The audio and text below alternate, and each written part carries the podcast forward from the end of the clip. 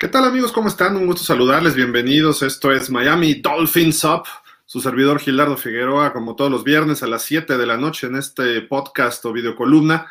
Hoy nos vamos a tardar un poquito más porque hay muchas cosas que desglosar, muchos temas que analizar poco a poco. Y bueno, tenemos obviamente los fuertes rumores que han surgido esta semana acerca del posible trade o del potencial trade ya por el señor eh, de Sean Watson que bueno, tiene ya bastantes eh, cuestiones muy cercanas, muy certeras del hecho de que venga por parte de uno de los eh, pues comentaristas o periodistas muy cercanos o muy certeros, eh, muy reconocidos en, en, la zona de Houston como John McClain. Creo que por ahí podríamos empezar a decir que cuando el río suena es que agua lleva y pues por ahí hay bastantes temas que se pueden empezar a desglosar. Y obviamente vamos a platicar un poquito de otros asuntos, ¿no? De cuál es la realidad de los Miami Dolphins, pero eh, primero vamos a ver nada más una comparación estadística. Eh, ¿En dónde andamos parados? Actualmente esto es eh, el, el ranking, perdón, de las ofensivas de la NFL. Miami es la tercera, peor de la NFL en yardas totales con 290, solamente supera a los Jets y a los Osos de Chicago. Esto es ofensiva total. Ofensiva por tierra. Miami es la número uno, pero la peor. Hasta el fondo, solamente generamos 71.5 yardas por, por partido. Esto estamos mucho menos de la mitad de lo que generan los Browns, los Cowboys, los Titans y bueno, podríamos señalar hasta los Ravens y hasta Buffalo 130, prácticamente es casi, casi el doble. Vámonos, el juego aéreo yardas por pase. Miami es la quinta, peor, solamente superando a los Texans, a los Jets, a los Santos, sorprendentemente, y a los Osos. Y digo sorprendentemente porque estábamos acostumbrados a que los Santos estaban del otro lado en esta tabla de posición habitualmente cuando estaba Drew Brees.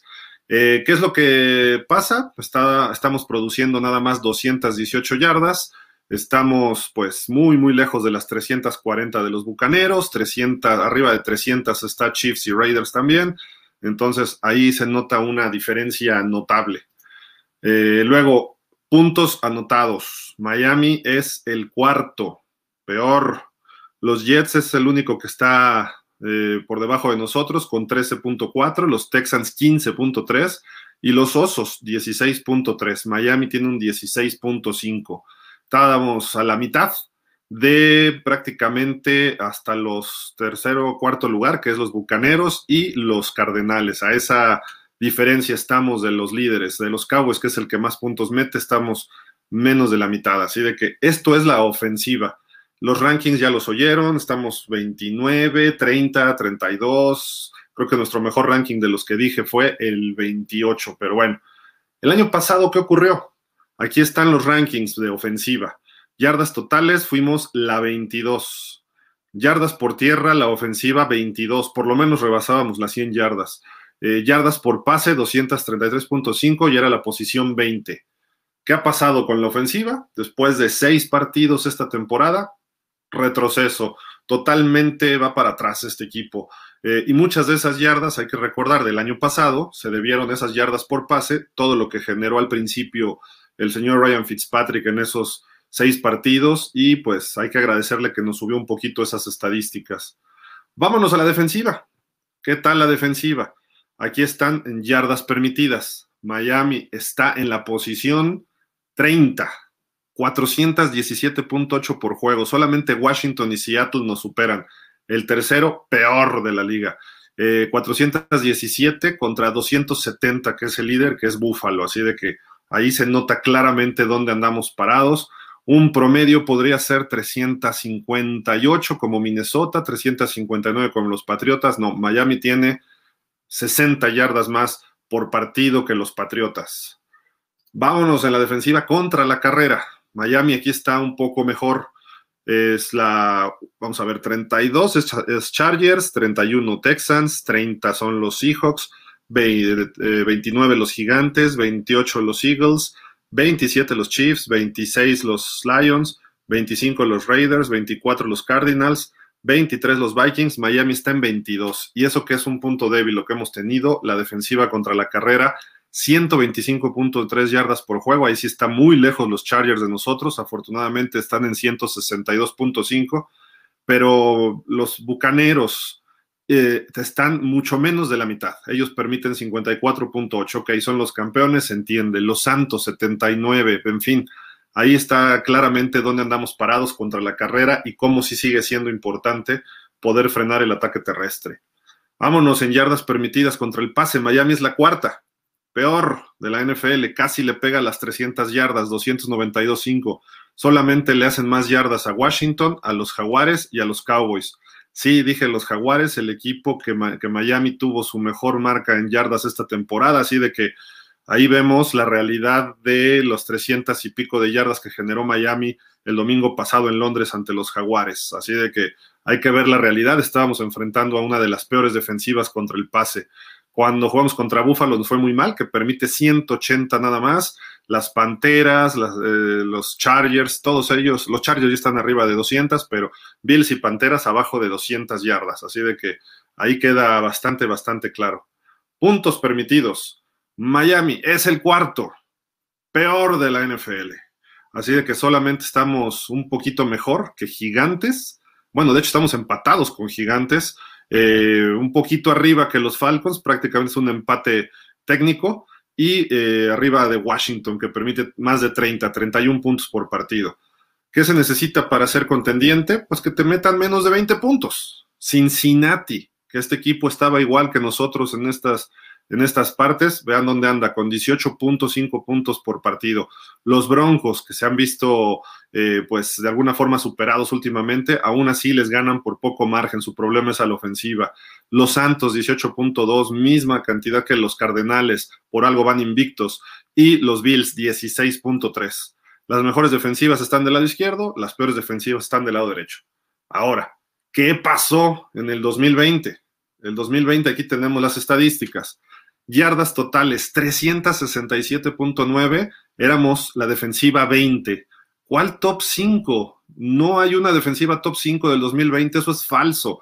Quien les diga eso está totalmente equivocado. No es verdad. Miami no era una defensiva top 10 ni siquiera. Ni siquiera estábamos en el 20. así es como se miden a las defensivas, en yardas totales. Luego, yardas por tierra, éramos la 16, permitiendo más de 116.4 por partido yardas por pase, éramos la 23. Los que recuerdan el 2020, cómo nos avanzaban, lo que pasa es que Miami era de las mejores en zona roja, pero no significa que seamos una defensiva top 10, ni mucho menos top 5. Así de que eh, mucho, ahora sí que son otros datos de lo que se interpretaba del año pasado. Esto es el balance total en lo que se refiere al equipo totalmente a, los Dolphins después de estas seis semanas comparado con lo que ocurrió en el 2020. Sí ha habido retroceso cuando se debía haber mejorado por lo menos unos cuatro o cinco posiciones en cada rubro. Nos hemos ido ocho posiciones para atrás en promedio. Ahorita andamos en el 30, el año pasado andábamos en el 20 general en todo. Entonces, 10 posiciones estamos atrás en general en todo. Y de hecho había una estadística que somos el peor equipo en ataque terrestre este año, así de que 70 yardas nada más por tierra, creo que las hace en un acarreo nada más el señor Derrick Henry o Dalvin Cook o Nick Chubb, entonces eh, seguimos añorando allá a Najee Harris y seguimos viendo pasar a Travis Etienne, seguimos viendo pasar, digo, Etienne está lesionado, pero nunca se atacó precisamente ir por un buen corredor en el draft, ni siquiera en la agencia libre. Malcolm Brown es un corredor para ciertas situaciones. Miles Gaskin está muy lejos de ser un corredor élite. Pero bueno, esos son los datos crudos y fríos, etcétera, ¿no? Pero vámonos a lo que interesa, el tema de Deshaun Watson. Todos los problemas ofensivos inician en la posición de coreback. Deshaun Watson, pues bueno, ya algunos lo pintan así, ¿no? Como en el uniforme de los Dolphins. Esto desde febrero. Sabemos que el dueño de los Dolphins, el señor Stephen Rose, ha dicho que le gustaría tenerlo en sus filas. Y Deshaun Watson es el líder bueno, no, líder, fue el campeón en yardas el año pasado cuando jugaba para los Texans. 4.800 yardas, una cuestión así. ¿Qué se necesita en Miami? ¿Un coreback de este estilo? Sí, claro. Obviamente no es todo la cuestión de un coreback, pero te cambia notablemente una franquicia. Si no, pregúntenle a los bengalíes cómo estaban sin Burrow y cómo están ahora con Burrow. Pregúntenle a los Chargers Se fue Philip Rivers, tenían ahí a Tyrod Taylor, entra Justin Herbert, tiene un muy buen año de novato y ahorita Justin Herbert está consolidado. Pregúntale a los Jaguars cómo van a estar en un año con Trevor Lawrence. Nosotros con Tua Tongobaloa seguimos sufriendo y seguimos buscando un desarrollo. Todo inicia en la posición de quarterback. Vamos a verlo el año pasado. Era novato Tua, sí, totalmente hay que aceptar eso. Ryan Fitzpatrick nos tenía 3-3 y estaba generando yardas positivas en el juego aéreo. Me refiero a yardas positivas 300 yardas por partido, 3 touchdowns, 4, sí, estaba los Jaguares, estaba muy mal ese equipo, y también era el equipo de San Francisco que fuimos a pegarle ahí a su estadio el año pasado. Creo que esa es la diferencia que marca un coreback. Los rumores de esta semana, ya se los dije, salieron del Houston Chronicle, concretamente de John McClain, y ayer, o me parece que fue hoy, el señor Brian Flores, obviamente le preguntan acerca de este posible trade, y esto es lo que él responde realmente no me gusta involucrarme en rumores. Tua es nuestro quarterback. Estoy feliz con nuestra situación de quarterbacks y hasta ahí lo dejo. Fue lo que dijo Brian Flores eh, precisamente el día de hoy con respecto al posible trade con Deshaun Watson. ¿Qué es lo que pasa aquí? Pues eh, para empezar, eh, y lo que es señalado durante toda esta temporada y desde el año pasado, encontrar una fotografía donde veamos a Brian Flores y a Tuaton Gobaloa juntos, es un problema. Puede uno googlearlo, puede uno buscar medios, puede uno buscar archivos fotográficos y no hay las suficientes fotos como para decir, ah, están pegaditos coach y coreback, así como veíamos a Shula y a Marino, así como se veía Bill Walsh con Joe Montana, así como se ve, eh, por ejemplo, actualmente al señor Zach Taylor con Joe Burrow. Eso no ocurre en Miami. Brian Flores tiene que jalar a su coreback y hablar con él, tiene que estar con él, tiene que apoyar a Tua Baloa. Aquí es donde viene justamente una situación que se filtró, que se ha filtrado, eh, quizá, y digo entre comillas, quizá, para tratar de salvar su chamba Brian Flores un poquito. Eh, la semana pasada en CBS Sports sale un reporte de que Brian Flores nunca estuvo de acuerdo en draftear o reclutar a Tua Baloa en el 2020. Eso se está lavando las manos, se está diciendo yo no fui, fue TT, y quién es TT es Chris Greer. Chris Greer, el gerente general. Según lo que se especula ahí, que se dice, nunca son declaraciones de Brian Flores, pero se dice que Flores estaba totalmente eh, dedicado, estaba contemplando a Justin Herbert. Eso, pues, eh, no sabemos por qué se filtró la semana pasada, quizá ya empiecen a sentir la presión, tanto coach como gerente, pero habla de un divisionismo y el hecho de que se haya filtrado esa información en estos momentos quiere decir que el señor Brian Flores está dándole la espalda totalmente a Tua. Eh, Tua es un, muchacho que tienes que desarrollar, no va a ser tu coreback eh, élite esta temporada. Quizá la que entra empiece a demostrar cosas buenas y dentro de dos más esté, esté compitiendo en un top 10 de la NFL y quizás sea mucho, a lo mejor un top 16 es una especie de Dak Prescott en, potencia, sí, pero hoy no, no es competitivo, eh, diferencia de los otros corebacks novatos que hemos mencionado. ¿Qué es lo que tiene Tua? Aquí están sus números en esta temporada y su ranking en la NFL. Lleva dos juegos y una serie ofensiva. Esa es la realidad. Pero su porcentaje de pases completos es el trigésimo primero de todos los corebacks rankeados. Es el penúltimo de la NFL. Yardas por intento, 6.9 nada más, es el 30. ¿Por qué? Porque todos son los pasecitos rápidos, cortos, nunca hay verticalidad. Y cuando hay verticalidad, como el domingo pasado, se produjeron cosas positivas, sobre todo con Mike Gesicki y los alas cerrada. Luego, el rating de pasador 86.7, es el 29 de la liga. Repetimos, la muestra que tenemos de Tua son dos juegos y una serie ofensiva nada más. Se reduce muchísimo a diferencia de todos los demás que ya hay corebacks con seis partidos pero es una tercera parte y podríamos decir que es una representación. Vamos a ver cómo le va este domingo contra los halcones. Ahorita platicamos un poquito de ese tema. Luego, el porcentaje de touchdowns es 3.8, o sea, es el vigésimo segundo. Ahí está un poco más alto, pero no deja de estar en la parte negativa de la tabla de posiciones TUA. ¿Es responsabilidad de él? El porcentaje de pases completo sí, eh, las yardas por intento no tanto, el rating de pasador sí, el porcentaje de touchdowns también tiene que ver con ciertas llamadas de sus, de sus coaches y entrenadores. Ahora, vamos a ver lo que se requeriría de Tua. para estar rankeado entre los top 10 de los corebacks. Porcentaje de completos. ¿Cuánto decíamos de Tua? Regreso a la gráfica anterior. Tua andaba en 64%. Aquí estamos hablando, la primera tabla de la izquierda, están los líderes están arriba de 70. Hay seis jugadores arriba de 70 y si podríamos ver la marca de sus equipos, probablemente todos tengan marca ganadora. Eh, Murray va invicto, Prescott lleva una derrota, Russell Wilson, pues hasta donde él había eh, sido coreback tenía marca ganadora. Mac Jones va con marca perdedora, pero ojo, es un novato y tiene 71.1% de pases completos. Joe Burrow tiene marca ganadora y Teddy Bridgewater, pues ayer demostró que no es tan bueno como parece, pero bueno, esto creo que también es un problema de equipo en general. Matthew Stafford, Kirk Cousins, Matt Ryan, por cierto, Matt Ryan lo vamos a enfrentar este domingo. Patrick Mahomes, esto es en porcentaje de pases completos.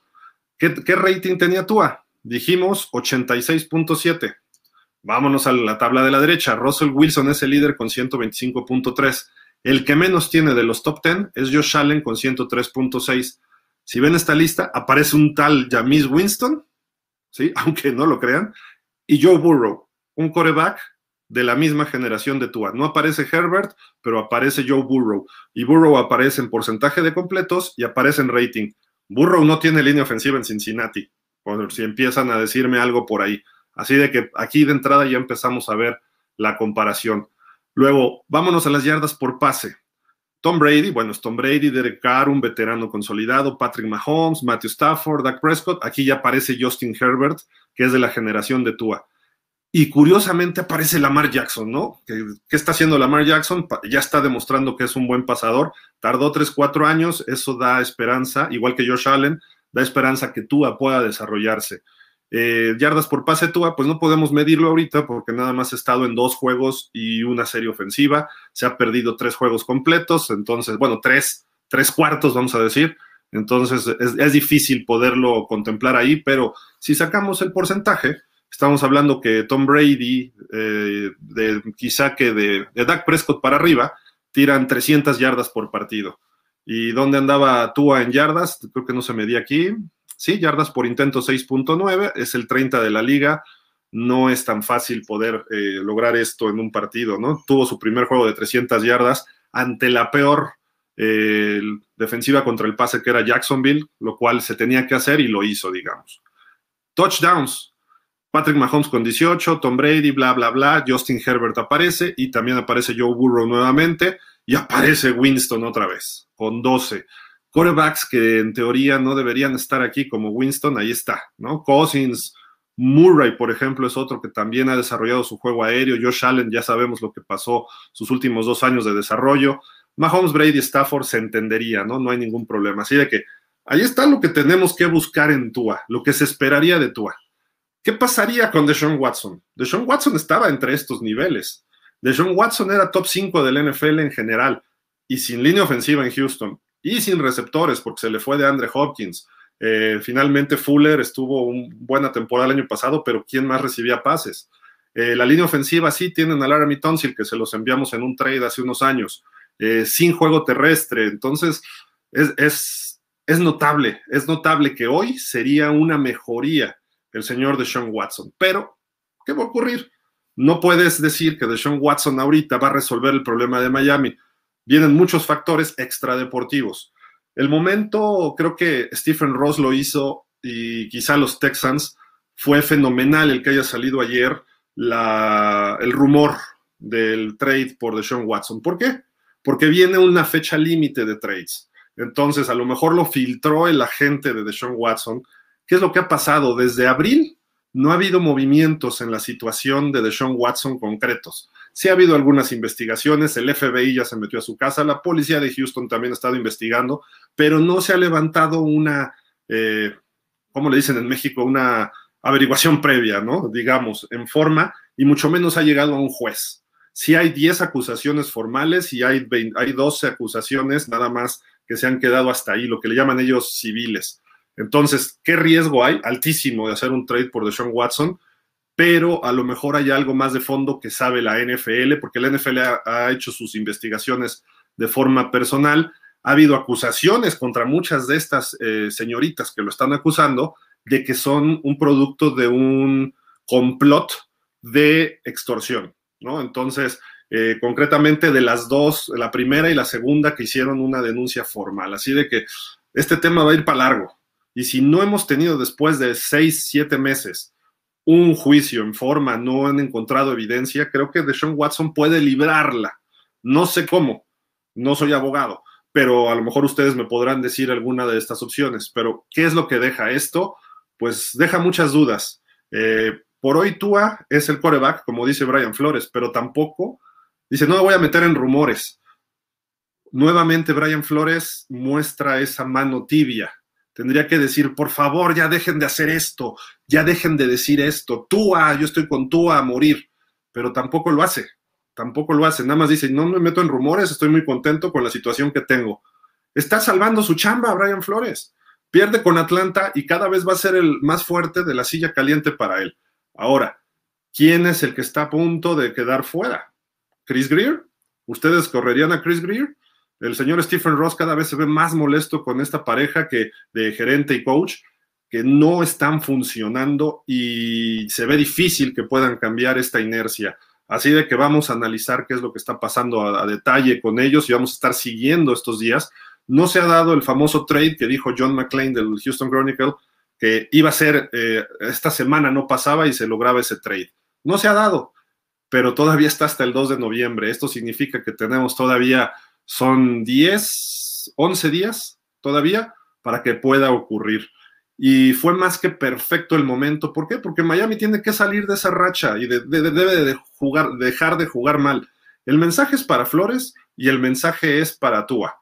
Tua, tienes que llevar este equipo a ganar. No me importa que lances 100 yardas o que lances 500. No me importa si te interceptan 3, pero lanza 4 de touchdown no me importa qué pase, pero tienes que ganar. Ese es el mensaje a Tua desde lo más alto de la cabeza de los Dolphins. Así de que eh, la, presión está altísima. Probablemente si se pierde con Atlanta vengan cambios radicales en el sentido del trade, en el sentido de que a lo mejor se va a Greer. ¿Por qué? Porque si Tua no te puede dar una victoria ante Jacksonville y luego ante Atlanta, el problema no es Tua.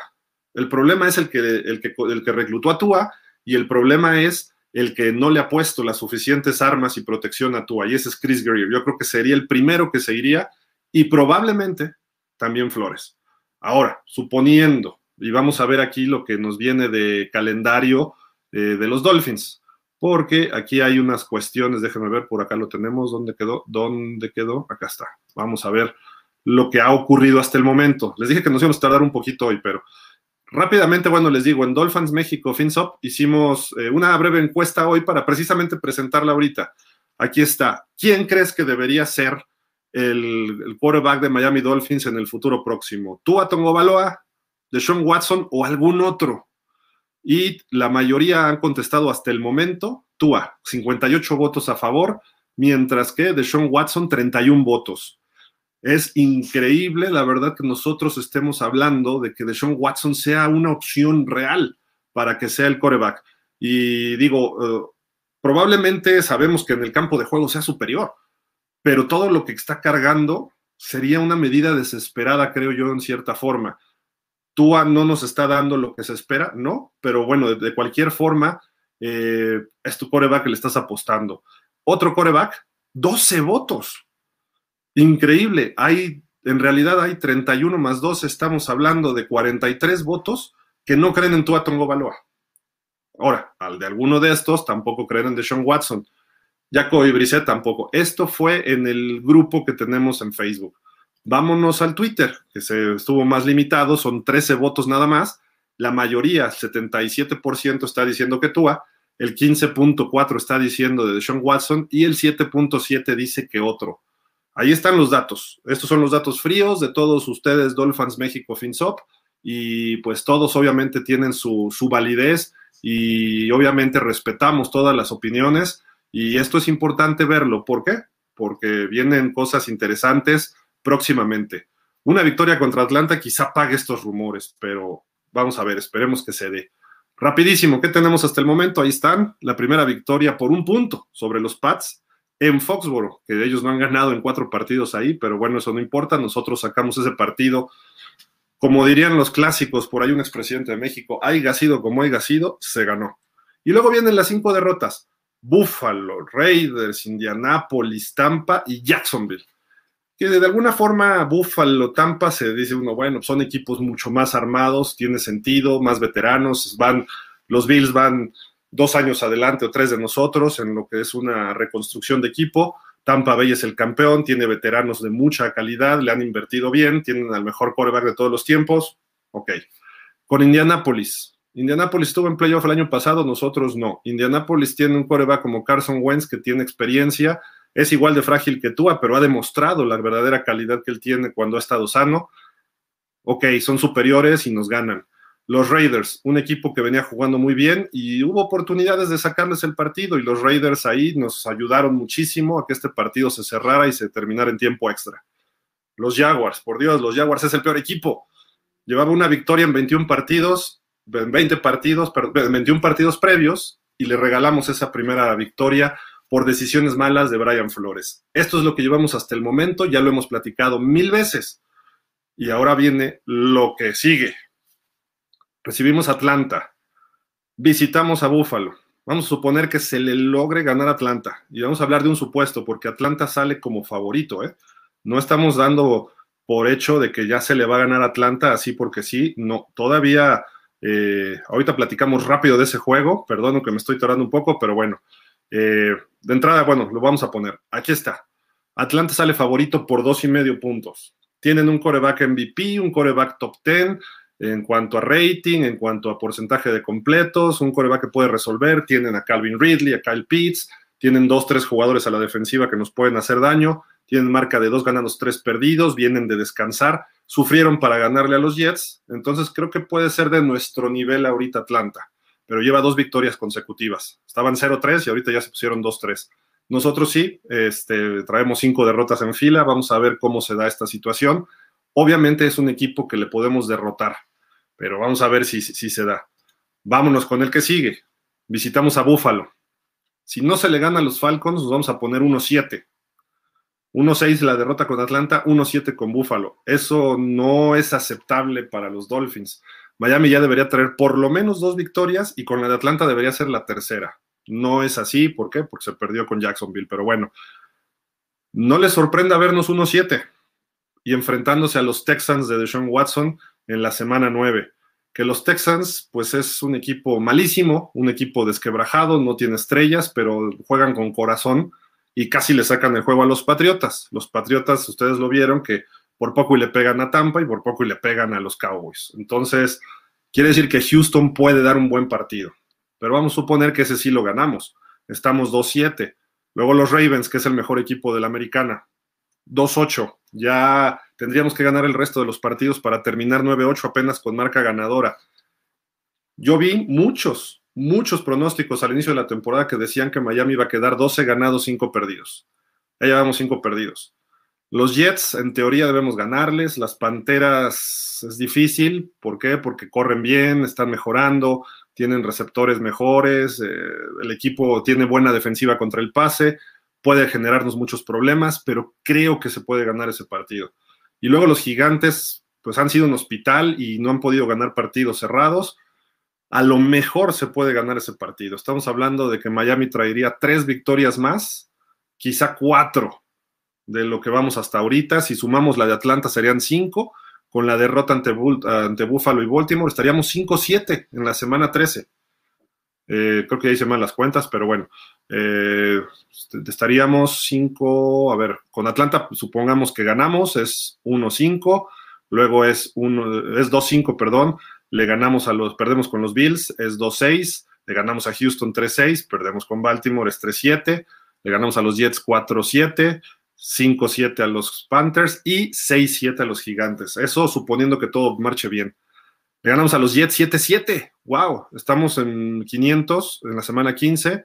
Probablemente si ganamos los últimos tres estaríamos peleando un comodín. ¿Le podemos ganar a Nuevo Orleans? Creo que sí. Nuevo Orleans da uno bueno y uno malo. Estaríamos, vamos a suponer que le toque el malo, 8-7. Luego visitamos a los Titans, difícilmente 8-8, y a lo mejor en casa le ganamos a los Pats, 9-8, y eso siendo muy benevolentes en muchos partidos. Carolina y Gigantes es importante, Nuevo Orleans es importante, hay que pegarle a los que le debemos pegar y hay que ganarle a Buffalo o a Baltimore. Alguno de esos dos partidos tenemos que dar la campanada. Así de que muy difícil lo que viene. Esta temporada parece ya eh, fuera del alcance de los Dolphins, fuera del alcance de Flores y probablemente veamos un nuevo coach el año que entra si es que se pierde contra Atlanta o contra Houston o contra los Jets. Y si se pierde frecuentemente ante estos equipos, olvídense.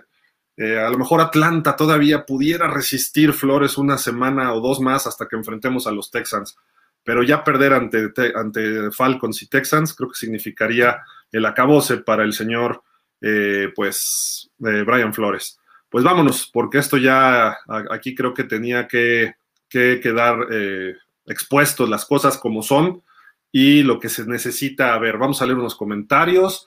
Nicole Monroe dice, Tua es la clave, totalmente, totalmente. Tua tiene que jugar eh, mucho mejor de lo que ha demostrado y a lo mejor no, no el hecho de jugar mejor, el hecho de llevar al equipo a que gane. Puede ser con sus piernas, puede ahí está una de las claves. Ricardo Torronte, y estamos con Tua. Pues el dueño parece que no y parece que Brian Flores tampoco. En Live Pensado dice, debe entenderse que quienes opinan a favor de Sean Watson asumen que saldría limpio de sus líos legales. Sí, y algo deben saber los Dolphins para estar eh, haciendo ofertas a los Texans. ¿Por qué? Porque no te vas a arriesgar a hacer algo así tan, tan tonto para que de repente te traigas un jugador y termina detenido en la cárcel, ¿no? Pero en fin, Francisco Javier Roldán dice, buenas noches, es muy complicado, necesitamos otro milagro en Miami, que llegue de Sean Watson, please. Totalmente, digo, creo que Sean Watson es una, como le dicen, un upgrade, es una mejora en la posición, es mejor que Brissett, es mejor que Sinet, es mejor que Tua, por donde se le vea. Pero pues hay que analizar bien lo que uno haga. Así de que pues seguiremos pendientes. Cualquier cosa estaremos eh, reportando en Dolphins México FinSop si ocurre alguna situación de eh, contrato, puede darse hoy, puede darse mañana, puede darse el domingo mismo. Luego depende cómo vaya el partido, a lo mejor Miami se está guardando anunciarlo a lo que sería, eh, depende de qué resultado se vaya dando. Así de que estaremos pendientes, hay que estar muy de cerca.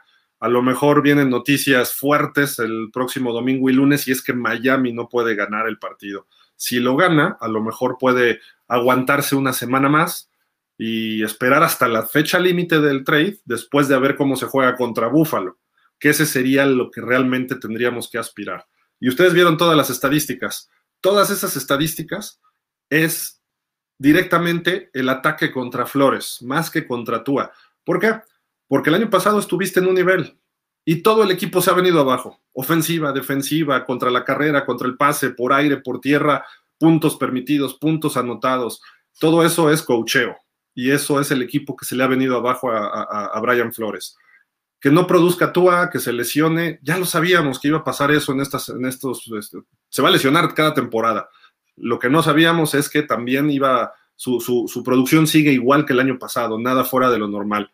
Eh, la defensiva se vino abajo espantoso, esos son detalles que no deben ocurrir, así de que, ojo, la situación se está poniendo difícil. Ángel Jesús Díaz Ríos dice: Saludos, yo creo que Deshaun Watson sería buen jugador para Miami. A lo mejor esta temporada no, pero la siguiente a lo mejor. Y con otro coach mejor, yo pienso. Claro que sí. Deshaun Watson está hecho. No habría problema de cómo produzca, así de que estaremos pendientes. Este, les agradezco muchísimo, como siempre, a nuestra columna semanal aquí en Pausa de los Dos Minutos y Dolphins México FinSop. Y pues el domingo, no se pierdan, vamos a estar en el partido en vivo, vamos a abrir un, un eh, un link, o bueno, aquí en YouTube, para estar comentando lo que pase durante el partido de Miami contra Atlanta. Esperemos que ya se dé esa victoria. Yo sí creo que Miami va a ganar Atlanta, pero 23-20 o 24-21, 27-24, un partido muy cerrado con un gol de campo al final de Jason Sanders. Si no se da esta victoria, de verdad que sí, creo que podríamos empezar a pensar en el 2022. Muchísimas gracias, pásenla bien y estamos en contacto con todos ustedes. Y pues nos despedimos, como siempre, FinSop, y gracias a toda la gente de pausa de los dos minutos también por eh, abrir estos espacios a los diferentes clubes de fans y a los diferentes equipos. Muchísimas gracias, buen fin de semana, cuídense y suerte con los Dolphins este fin de semana. Bye.